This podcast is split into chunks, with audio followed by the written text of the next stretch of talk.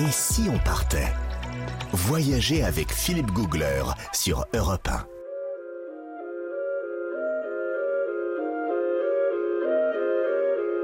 Imaginez une terre grande comme quatre fois la France. Une terre très au nord, battue par les vents et les tempêtes. Une terre glacée en forme de cuvette, une immense cuvette. Et dans cette cuvette, depuis la nuit des temps, il neige. Il neige encore et encore. La neige s'accumule. Elle devient glace sur des épaisseurs colossales. Des épaisseurs inimaginables à certains endroits, plus de 3 km. 3 km de glace à la verticale. Vous êtes au cœur de l'Inland 6.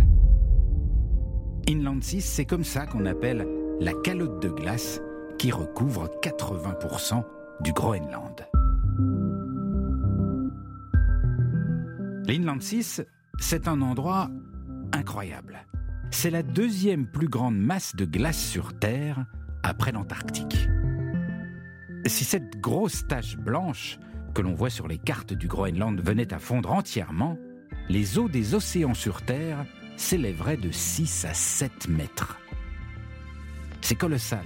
C'est 10% de toutes les réserves d'eau douce de toute la planète. Lors d'un tournage de Faut pas rêver, je me trouvais au Groenland, au bord de l'Inland 6. Il faisait froid, moins 20 degrés, et j'avais en face de moi le début de cette immense masse de glace. Alors évidemment, j'avais envie d'aller voir, de marcher sur l'Inland 6, de savoir à quoi ressemble cet univers. Mais on ne peut pas se lancer à l'assaut de ce monde de glace comme ça. C'est tout simplement extrêmement dangereux. Les bords de l'Inland 6, ce sont des glaciers, des fractures, des falaises de glace infranchissables. C'est un monde mouvant, changeant. Alors, lorsqu'il y a des expéditions qui partent sur l'Inland 6, elles partent de plus loin.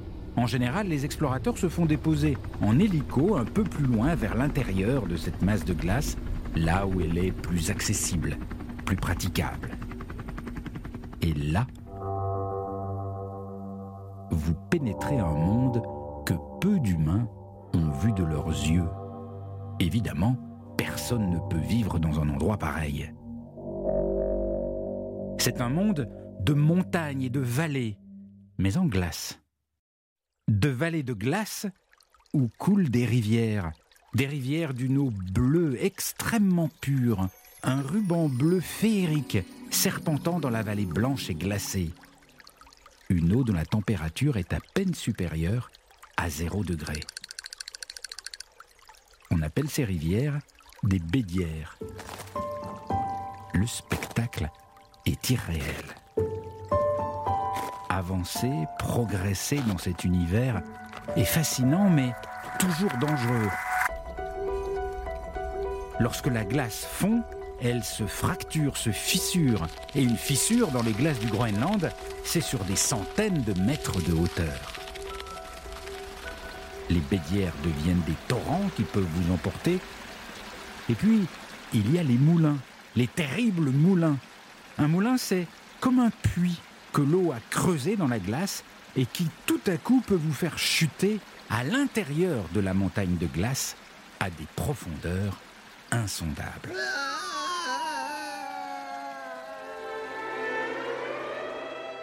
Groenland, tout est vertigineux. Plus près des côtes, un Groenlandais m'a raconté comment il avait vu, heureusement de loin, un morceau de glacier s'effondrer, s'effondrer dans un fjord immense. Un morceau de glacier de 80 km.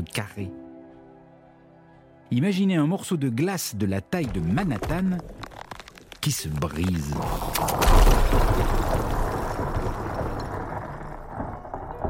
Une fois brisé, cela donne naissance à des glaçons, mais des glaçons gigantesques. Des glaçons qui deviennent, une fois dans la mer, les icebergs. L'Inland 6 groenlandais, c'est sur la Terre comme une autre planète. Une planète effrayante, hostile, aux dimensions dantesques, mais sublime et fascinante. Europe Et si on partait? 1, Philippe Googler. Voilà, plus de Groenland dans un instant. Nous allons découvrir les gens qui vivent autour de cet Inland 6 dans un tout petit instant. Et c'est un sacré voyage.